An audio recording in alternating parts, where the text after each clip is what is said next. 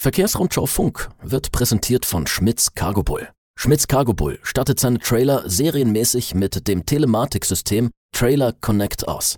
Die Transportdaten aus der Telematik können Spediteure im Data Management Center sicher und kontrolliert mit Dritten teilen. Mehr Informationen unter cargobull.com. Herzlich willkommen hier bei Verkehrsrundschau Funk, Ihr Podcast für Spedition, Transport und Logistik. Ich heiße Fabian Fährmann und heiße Sie willkommen in dieser Episode. Und ich möchte gleich zu Beginn äh, die Zeit nutzen und meinen Gast begrüßen. Heute ist bei mir Michael Cordes, der stellvertretende Chefredakteur der Verkehrsrundschau. Ja, hallo Fabian. Grüß dich, Michael, und äh, wir beide dürfen heute eine kleine Serie weiterführen. Es läuft ja immer noch unsere fünfteilige Produktion, die fünf ungelösten Probleme aus Transport und Logistik. Und alle treuen Hörer von Verkehrsrundschau Funk wissen, die letzte Ausgabe mit ähm, dem dritten Problem, ja, die ist schon ein bisschen her. Irgendwie ist dann ja, die Bundestagswahl dazwischen gekommen, dann war ich mal im Urlaub, dann warst du auch im Urlaub, glaube ich. Ne? Also irgendwie ähm, haben wir es in den letzten Wochen nicht geschafft, diese Serie weiterzumachen. Und heute ist es endlich soweit. Wir haben es nicht vergessen und deswegen möchten wir uns dem vierten Problem, dem vierten ungelösten Problem widmen. Ja, Michael, ähm, dir eilt ja im Verlag ein bisschen der Ruf voraus, äh, du seist ein Fan von Eisenbahnen. Ich weiß jetzt nicht, wenn ich mir unsere Podcasts so ansehe, unsere gemeinsamen, da kam dieses Thema das eine oder andere Mal aus, äh, auf. Ich weiß nicht, bekennst du dich schuldig oder willst du was sagen zu deiner Verteidigung? Ähm, ja, da möchte ich ja doch noch was zu sagen. Äh, nee, ich befasse mich natürlich sehr mit der Bahn. Mhm. Das ist äh, auf jeden Fall korrekt. Und weil ich das auch so intensiv mache und bei bestimmten Dingen dann vielleicht doch auch ein Befürworter bin, heißt das aber natürlich nicht, dass äh, ich auch äh, das ein oder andere kritische Wort mal bei der Bahn verliere. Und wie wir alle ja hier in der Redaktion sind wir unabhängig und nicht irgendwelche Fans von irgendwas, sondern unabhängige Journalisten. Journalisten. Also man kann sagen, du begeisterst dich und interessierst dich für das ja, Thema ja. Bahn und natürlich die Bahn, um da ein bisschen den Schwung zu schaffen in Richtung unseres Themas heute. Die Bahn ist auch im Güterverkehr aktiv, sowohl seitens der Deutschen Bahn als auch durch private Unternehmen. Es gibt aber ein Problem. Es heißt Jahr für Jahr, wir müssen mehr Güter auf die Schiene bekommen und irgendwie schaffen wir das nicht. Und das ist das große Thema, dem wir uns heute widmen möchten. Michael, vielleicht als Einstieg an dich die Frage, wie groß ist denn der Anteil der Güter, der im Moment überhaupt auf Schienenwegen transportiert wird? Ja, das kann man immer am besten anhand der Transportleistung bemessen. Und wenn man da dann sagt äh, oder sich anschaut, wie groß der Modal Split äh, im Güterverkehr innerhalb von Deutschland ist, dann beträgt der Anteil der Bahn so derzeit 18 Prozent, etwas über 18 Prozent. Und äh, da sind dann also berücksichtigt eben der Straßengüterverkehr, das, die Binnenschifffahrt und äh, dann eben die Schiene. Und die Schiene hat dann, wie gesagt, einen Prozentanteil von 18 Prozent derzeit. Das hat sich auch die letzten Jahre gar nicht so viel verändert. Seit 2011, also die letzten zehn Jahre, schwankt das immer so zwischen 17,5 und 19 Prozent, mal ein bisschen mehr, mal ein bisschen weniger. Aber so richtig was spürbar, was dazugekommen ist in den zehn Jahren, Jahren eigentlich nicht. Diese Frage wollen wir uns dann gleich auch nochmal widmen, warum da eigentlich diese, die Veränderung gar nicht so groß ist oder warum im Prinzip ein Stillstand herrscht bei dieser äh, Zahl. Vorher aber noch die Frage, ähm, wenn wir jetzt vom Güterverkehr auf der Schiene sprechen, welche Güter werden denn da überhaupt transportiert? Welche eignen sich denn überhaupt für den Transport auf dem Schienenweg? Ja, da kann man eigentlich äh, sagen, also nahezu alles. Also da ist die Schiene nicht großartig eingeschränkt, vielleicht bei übergroßen äh, Gütern, äh, voluminösen Gütern, die deutlich größer sind. Äh, da hat sie vielleicht schon, was Abmessung angeht, Probleme.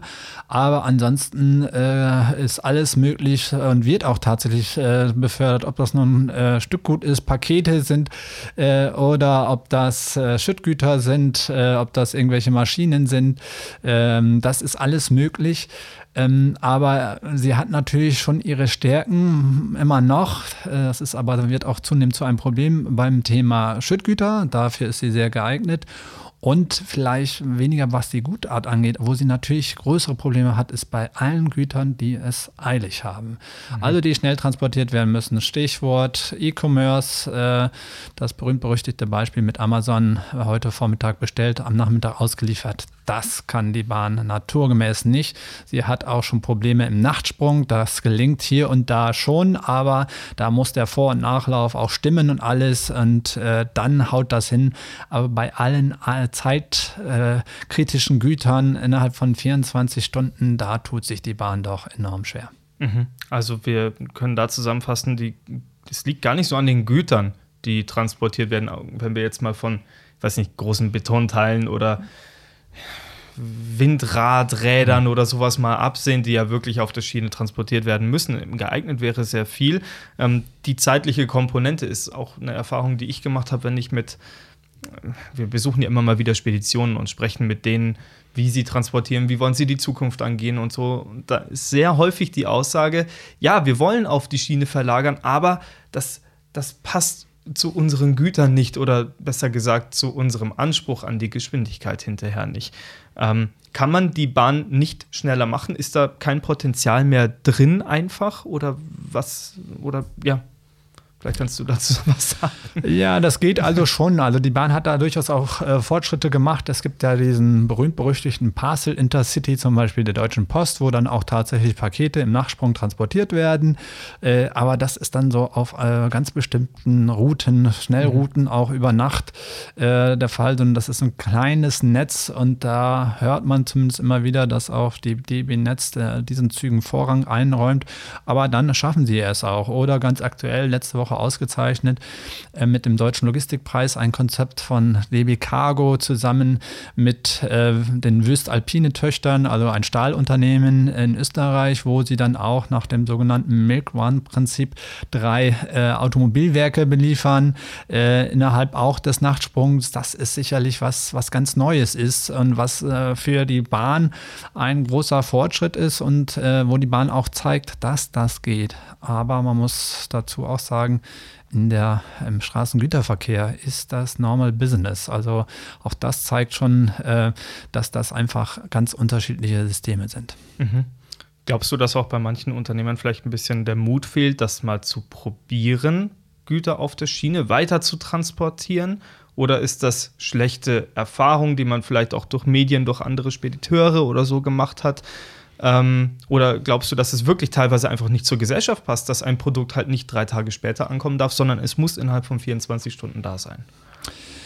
Ja, also der Spediteur, dem sind dann, da würde ich äh, sagen, dem sind ja eigentlich fast die Hände gebunden. Wenn der mhm. Auftraggeber sagt, er muss das innerhalb von 24 Stunden, braucht er das, äh, dann muss der Spediteur liefern und dann sucht er sich das entsprechende, den entsprechenden Verkehrsträger und das ist dann in der Regel nicht die Bahn. Mhm. Äh, hinzu kommt ja auch, auch das muss man sagen, dass viele Verlader aus Industrie und Handel es einfach gewohnt sind, die rufen äh, heute an in der Spedition und sagen, ich habe für morgen den und den Auftrag und der muss von A nach B. Und das kann der LKW. Das ist kein Problem für eine Spedition. Bei der Bahn sind solche Spontanaufträge schon mal wirklich deutlich schwieriger. Das ist auch zum Teil machbar, aber das ist natürlich, da müsst dann alle stimmen und mhm. äh, da sind die, die Einstiegshürden bei der Bahn sind da deutlich höher und das ist einfach auch systembedingt. Das kann man auch der Bahn zum Teil so äh, in Teilen natürlich schon vorwerfen. Da wird auch immer wieder gesagt, der Service ist nicht gut genug bei bei der Bahn. Äh, das dauert viel zu lange, zum Beispiel, um bis solche Anforderungen äh, an, äh, beziehungsweise solche, mhm. Äh, solche Wünsche überhaupt bearbeitet werden äh, von der Bahn. Also das hört man zumindest auch immer wieder, dass das ein Kritikpunkt ist. Also da kann die Bahn sicherlich, was den Service angeht, auch noch mehr machen, aber sie hat einfach systembedingte Nachteile, die man nicht wegdiskutieren kann. Die sind physikalisch bedingt und mhm. das äh, wird sich so schnell auch natürlich nicht ändern können. Mhm. Spielt auch der allseits bekannte Fachkräftemangel eine Rolle, dass Güter nicht auf die Bahn verlegt werden können. Wenn ich da jetzt zum Beispiel an ja, im Lkw-Bereich ist natürlich als allererstes, was einem einfällt, der Lkw-Fahrermangel, ähm, den man ja zu Genüge jetzt mittlerweile auch kennt. Ähm, ist auch das ein Thema, mit dem die Bahn zu kämpfen hat, sowohl privat natürlich als auch jetzt im deutschen Bahnbereich? Eigentlich weniger. Das ist ganz, äh, also es gibt schon Lokführermangel oder gab ihn zumindest jetzt äh, in den letzten Wochen, Monaten hat man davon weniger gehört. Äh, also akut würde ich sagen, ist das nicht annähernd so ein großes Problem wie im Straßengüterverkehr. Aber jetzt kommt so ein kleines Aber hinterher, weil es war schon mal lauter oder äh, lauter um dieses Thema, mhm. Äh, auch äh, Lokführermangel und von daher würde ich auch nicht ausschließen, dass das irgendwann mal wiederkommt. Und trotzdem ist das sicherlich nicht annähernd so groß, dieses Problem, wie auf, dem, äh, auf der Straße, weil natürlich im Zug deutlich mehr äh, Einheiten äh, befördert werden können mit einem einzigen Lokführer, als äh, das mit der äh, Straße möglich ist, mit dem LKW. Mhm. Wäre es denn finanziell lukrativ, Güter mehr auf die Schiene zu verlagern? Gut, ist jetzt sehr schwierig, da glaube ich eine allgemeine Aussage zu treffen. Das ist in der Tat schwierig, aber äh, ähm, also was ja zum Beispiel wächst, ist der kombinierte Verkehr. Das ist mhm. ein ähm, Segment, was stark zulegt äh, im, im äh, Schienengüterverkehr äh, und ich glaube sowohl, ja gut, die Bahn macht Verluste, muss man schon sagen, ob sie mit dem kombinierten Verkehr Verluste macht, das weiß man nicht so genau, aber angeblich äh, ja, ist das maximal ungefähr eine schwarze Null.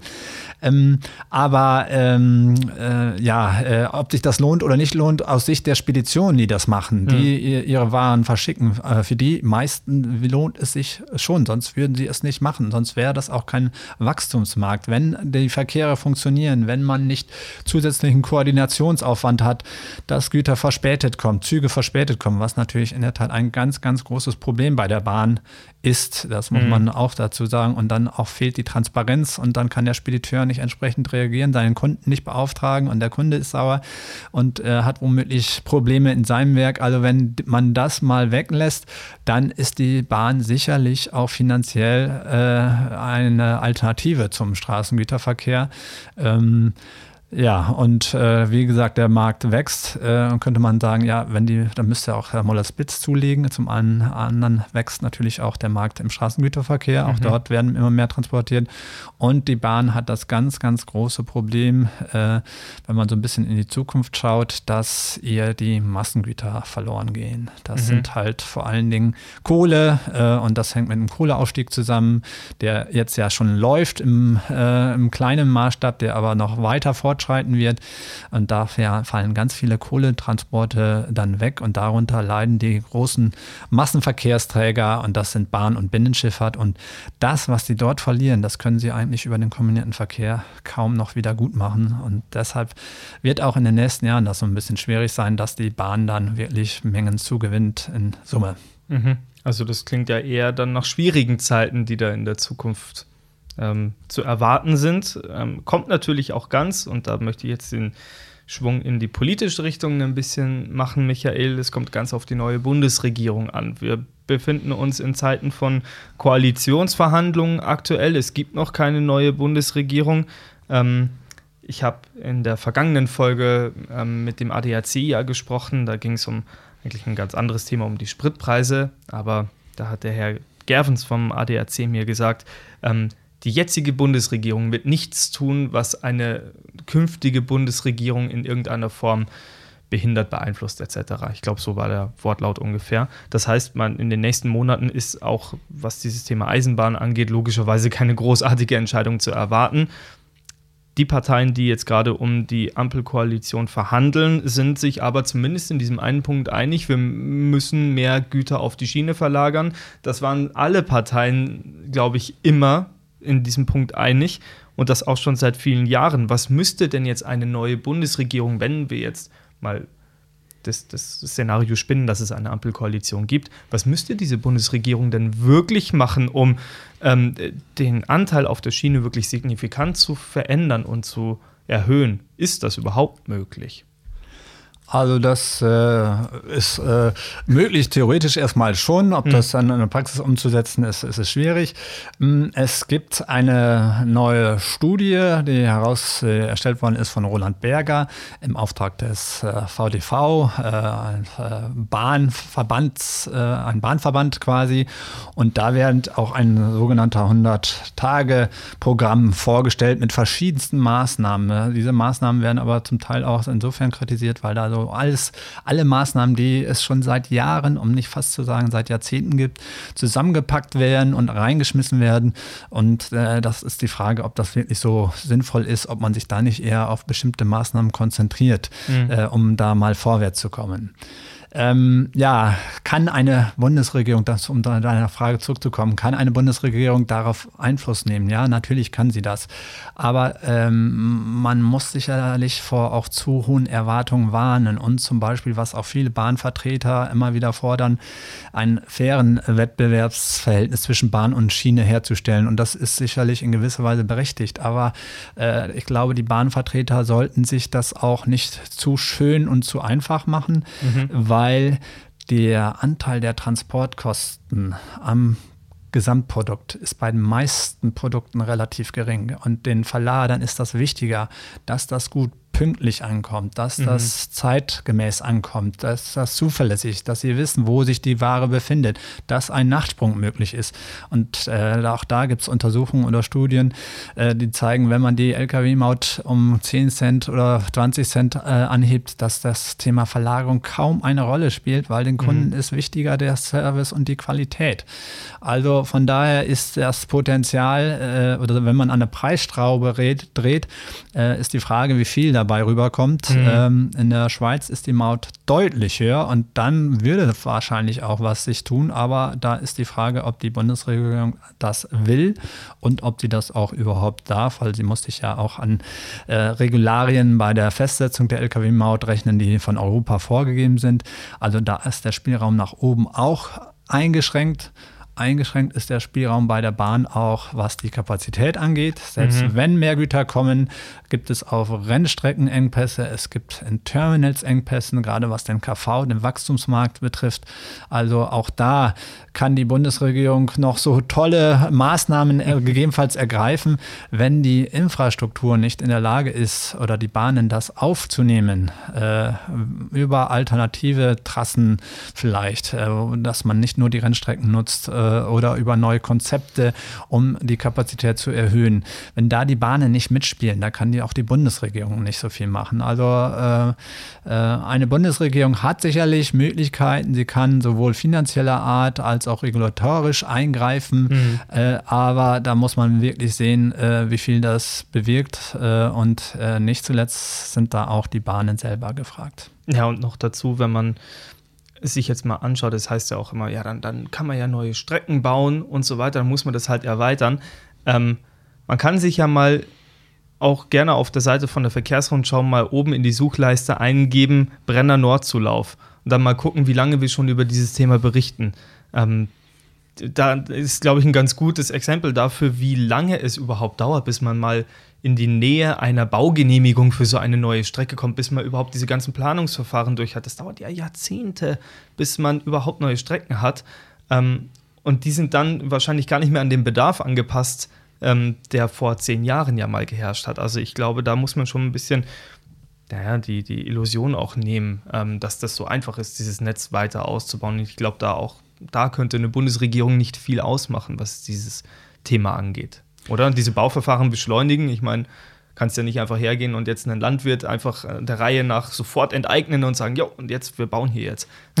äh, nee, das zwar nicht, aber das ist in all diesen Konzepten, die es äh, dazu gibt oder auch Forderungen auch von äh, Seiten der Bahnverbände, aber letztendlich äh, gilt das Gleiche ja auch für mhm. Infrastrukturmaßnahmen äh, im Bereich der Straße oder denken wir an die Elbe, die Vertiefung der mhm. Elbe, auch das ist in Deutschland natürlich ein, ja, ein Problem Problem genereller Art, dass solche Infrastrukturmaßnahmen unheimlich lange dauern und auch länger dauern im Vergleich zum europäischen Ausland. Und das ist natürlich eine, eine, eine, eine Forderung der Verbände, dass solche Maßnahmen schneller umgesetzt werden, mhm. dass nicht noch äh, zig Schleifen dazwischen laufen.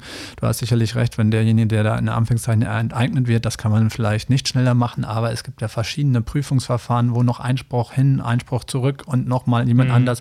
Und da wird auch äh, zum Beispiel Beispiel gefordert, dass es diese Stufen, die, die Bevölkerung soll nach wie vor die Möglichkeit haben, sich das anzuschauen und Einspruch anzulegen, aber dass diese verschiedenen Stufen doch reduziert werden mhm. und dass man das äh, dann auch schneller hinkriegt, weil ähm, ja andere Länder, Brenner Nordzulauf, äh, zumindest die Österreicher, die bauen ihren Tunnel dort und die sind dort eigentlich schon viel, viel weiter äh, als die äh, Deutschen. Das gleiche äh, ist beim Thema Weltquerung, wo die Dänen auch weiter sind mhm. ähm, als die in der Planung als die Deutschen. Und das gleiche trifft auch zu bei der Rheinstrecke, wo es in der Schweiz schon die Tunnel gibt. Mhm. Die können viel mehr Kapazität aufnehmen und auf deutscher Seite ist die Kapazität aber, was die Rheinstrecke angeht, mhm. nicht annähernd so weit und es dauert auch noch Jahre, obwohl man in Deutschland das lange, lange Zeit vorher wusste. Mhm, ja. Ja, da hat Deutschland irgendwie so ein bisschen so eine Bremsblock-Wirkung, habe ich den Eindruck. Jetzt spielen wir mal dieses Spiel weiter, Michael, und stellen uns mal vor, es gäbe diesen, diesen großen Anteil von, sagen wir mal, 30 Prozent Gütern, die auf, der, auf dem Schienenweg transportiert werden. Jetzt nur in der reinen Theorie. Glaubst du, die Menschen wären in Deutschland bereit dafür, diese, diese Bremswirkung mitzugehen? Weil das würde ja im Endeffekt bedeuten, dass wenn mehr Güter auf der Schiene transportiert werden. Wir haben, hast du gerade recht schön dargestellt, als, als ähm, physikalische Bremse einfach, dass einfach nur mal die Schiene einfach nicht so schnell sein kann wie ein LKW. Das funktioniert einfach nicht. Ähm, sind die Leute bereit dafür, manche Produkte einfach nur mal zwei, drei Tage später zu bekommen? Glaubst du, das wäre in Deutschland so einfach möglich? Ich kann es mir nicht vorstellen, ehrlich gesagt.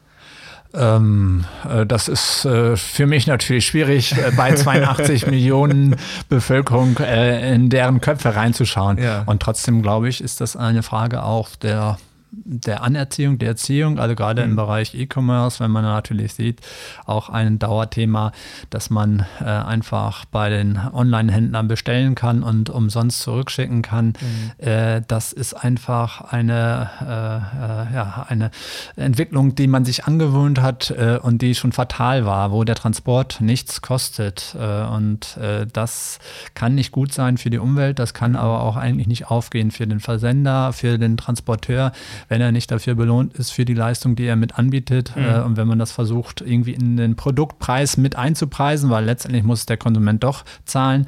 Wenn man das aber vorher ausweisen würde, äh, dann würde man sich vielleicht da schon mal überlegen, ob das denn überhaupt ich mir dann meinetwegen, keine Ahnung, äh, zehn Schuhe äh, kaufen muss äh, mhm. oder bestellen muss, von dem ich dann, wenn es hochkommt, eins nehme, den Rest schicke ich zurück.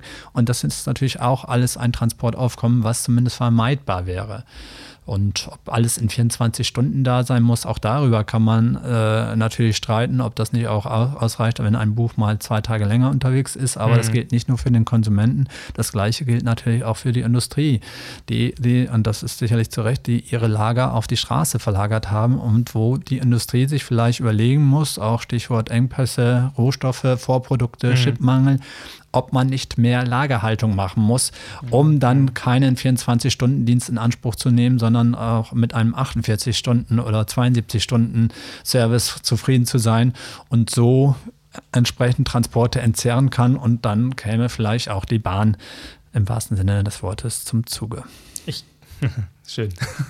Der hat jetzt kurz gebraucht bei mir. Ähm, ich glaube aber wirklich, dass, dass das funktionieren könnte. Ich bin, ich gehöre ja zu denen, die relativ viel schon im Internet einkaufen. Ich versuche zwar in, in, in, den meisten Fällen, in denen es irgendwie geht, stationär meine Sachen zu kaufen.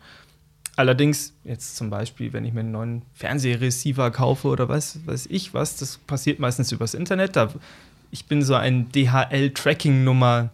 Fetischist möchte ich fast schon sagen. Also ich schaue dann regelmäßig rein, wann ist denn mein Paket da? Ist es schon da? Ist es schon da? Ähm, und so schnell ich mich daran gewöhnt habe, innerhalb von 24 Stunden mein Produkt zu bekommen, ganz egal welches das ist.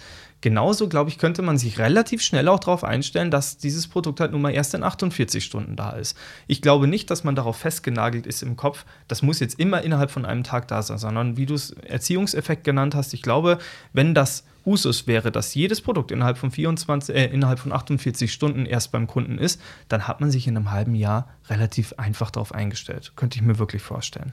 Naja, ähm, aber so weit sind wir ja nicht, weil wir haben nicht so viele Güter auf der Schiene und damit möchte ich meine Abschlussfrage an dich stellen, Michael. Was ist denn deine realistische Einschätzung in zehn Jahren? Wenn wir jetzt mal zehn Jahre nach vorne gucken, wie hoch wird der Anteil der Güter auf der Schiene sein? Wird er sich weiter auf der Stelle bewegen? Wird er vielleicht doch ein bisschen ansteigen, weil wir äh, uns mehr um unsere Umwelt kümmern. Was glaubst du, wie was sagt deine Glaskugel, Michael?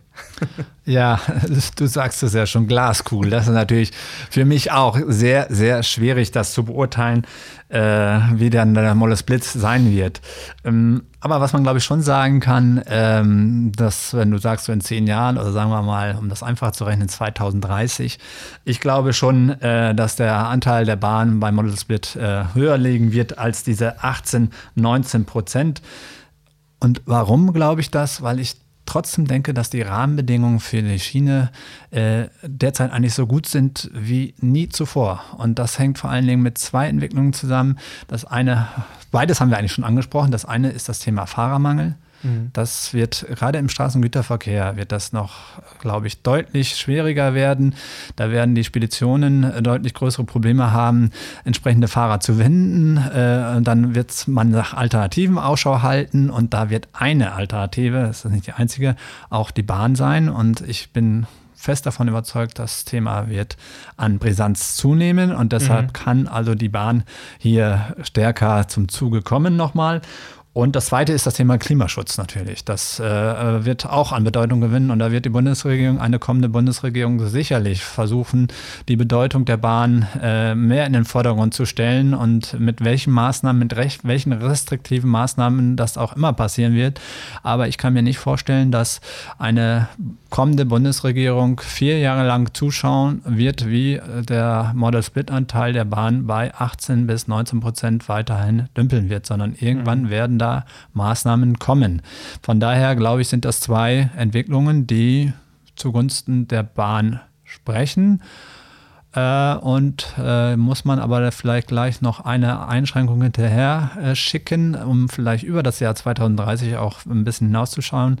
Äh, in beiden Feldern tut sich natürlich aber gerade im Straßengüterverkehr was. Insbesondere was umweltfreundliche Antriebe angeht, mhm. auf äh, Vermeidung von Emissionen. Das wird man, wenn die Technik so weitergeht, wie das die Nutzfahrzeugindustrie jetzt äh, zumindest in den letzten, meiner Ansicht nach, in den letzten ein, zwei Jahren gemacht hat, da gibt es äh, immer neue Antriebe und die Batterietechnik verbessert sich äh, enorm. Äh, Schwerlastverkehr mit Batteriefahrzeugen äh, mittlerweile nicht mehr ausgeschlossen. Also da muss man mal gucken, welche Entwicklungssprünge die der Straße macht, dann mhm. wird dieser Vorteil immer geringer der Bahn und das äh, automatisierte Fahren ist sicherlich noch ein Stückchen weg und ich glaube auch, dass das Entladen und alles, da muss man ja auch jemanden für haben. Äh, also auch das wird nicht ganz ohne Personen gehen, aber trotzdem auch selbst beim Thema Fahrermangel, vielleicht noch nicht in den kommenden acht bis, also bis 2030 äh, wird sich da sicherlich nicht so viel tun, mhm. aber auch da ist der Straßengüterverkehr dabei, dieses Problem so ein bisschen in den Griff zu bekommen. Mhm. Also äh, bei diesen zwei Punkten, äh, das spricht derzeit schon für die Bahn, aber da muss die Bahn auch dran arbeiten und auch die muss sehen, dass sie zum Beispiel automatisiertes Fahren äh, vielleicht auch auf der Schiene hinbekommt, wo es ja im Prinzip eigentlich viel, viel einfacher wäre. Ich wollte es gerade sagen, es ist, glaube ich, auf der Schiene kann, der Zug kann ja nicht nach links, rechts ausbrechen. Ja. Also und der ähm, wird nochmal von einem Netz eigentlich ja. äh, gesteuert und geleitet. Sollte einfacher sein, aber ist auch ein Zeichen dafür, wie schwierig das äh, offenbar ja. äh, trotzdem noch ist. Äh, und weshalb es auch im Straßengüterverkehr sicherlich noch, also ich glaube, in den kommenden zehn Jahren äh, kann man sich da, äh, wird es so leicht nicht sein, mhm. automatisiertes Fahren. Und deshalb ist der Fahrermangel, spricht tatsächlich für die Bahn. Mhm. Aber vielleicht nochmal zu deiner Frage ja. in den kommenden zehn Jahren. Also ich habe jetzt so anfangs gesagt, so 18, 19 Prozent mehr. Das ist sicherlich auch keine Aussage, die einen äh, über, wirklich überrascht. Und wenn ja. ich mal dann versuchen würde, mich auf festzulegen, dann würde ich zumindest sagen, also die Politik sagt ja bis 2030 ein Model Split von 25 Prozent. Marktanteil und äh, den halte ich für ausgeschlossen. Das glaube ich nicht, dass das mhm. realisiert werden wird, aus den von vorhin schon von mir genannten Gründen. Ähm, äh, vor allen Dingen, was das Thema Massenguttransporte angeht, das ist äh, rückläufig, das wird die Bahn noch ganz schön treffen. Mhm. Deshalb halte ich die 25 Prozent nicht für äh, realisierbar und ich, meine Einschätzung wäre, wenn wir 2030 so zwischen 20 und 22 Prozent landen, das wäre schon sehr, sehr viel für die Bahn und das wäre schon ein Erfolg für die Güterbahnen. Mhm. Natürlich mit einberechnet, dass die angesprochenen Massengüter zu diesem Zeitpunkt dann ja einfach schon zu Großteil wahrscheinlich weggefallen ja. sind. Ne? Ja. ja. ja. Genau, also das wäre dann ja im Endeffekt schon eine, eine ganz schöne Steigerung. Das wäre, das genau, das wäre durchaus, also es wäre auch durchaus ein Erfolg, aber mhm. also man könnte nicht sagen, wenn die 25, finde ich jedenfalls, wenn die 25 Prozent nicht erreicht werden, ja, äh, die Bahn kann ja nichts oder so, sondern äh, bei der Entwicklung, Wegfall der Massengüter und zugleich dann äh, bei anderen Segmenten steigendes äh, Volumen, das wäre durchaus ein Erfolg, äh, wo man sagen müsste, da hätte die Bahn dann auch gute Arbeit geleistet wird. Ja. Ja, Michael, jetzt haben wir. Ich habe es fast erwartet. Ähm, du hattest eingangs noch gesagt, wart's ab, ich habe viel zu erzählen zu diesem Thema und ich freue mich, dass wir so ausführlich darüber gesprochen haben, weil wir Ihnen, liebe Zuhörerinnen und Zuhörer, Zuhörenden, wie auch immer Sie es gerne möchten, ähm, vielleicht einfach ein bisschen näher bringen konnten, warum es nicht so einfach ist, die Güter einfach mal eben schnell auf den Waggon zu schubsen, der dann von A nach B fährt, sondern da ist, da ist viel ja, es gibt viele, viele Gründe, warum man Güter nicht einfach auf die Schiene verlagern kann, warum das bisher noch nicht passiert ist, aber wie man von Michael Cordes ja auch gehört hat, es gibt viele Möglichkeiten und viele Chancen, um da vielleicht Potenziale auszunutzen, die der eine oder andere noch gar nicht gesehen hat. Michael, ich äh, bedanke mich ganz herzlich für deinen Besuch. Abermals, ich bin gespannt, ob wir uns beim nächsten Mal wieder über Züge unterhalten werden oder vielleicht doch irgendwas Politisches. Wir werden sehen. Ähm, danke, dass du da warst und ja, bei Ihnen ähm, daheim hoffe ich jetzt. Was wollte ich denn jetzt sagen, Michael? Jetzt habe ich meinen Faden verloren. Ich verabschiede mich jetzt einfach. Schön, dass Sie zugehört haben. Ähm, ah, jetzt weiß ich, was ich sagen wollte. Kommenden äh, Dienstag kommt äh, die nächste Folge Verkehrsrundschau Funk. Das kann ich hier schon mal ankündigen. Nicht wie immer am Donnerstag. Warum? Das werden Sie in Kürze erfahren. Seien Sie gespannt. Schön, dass Sie zugehört haben und bis zum Dienstag.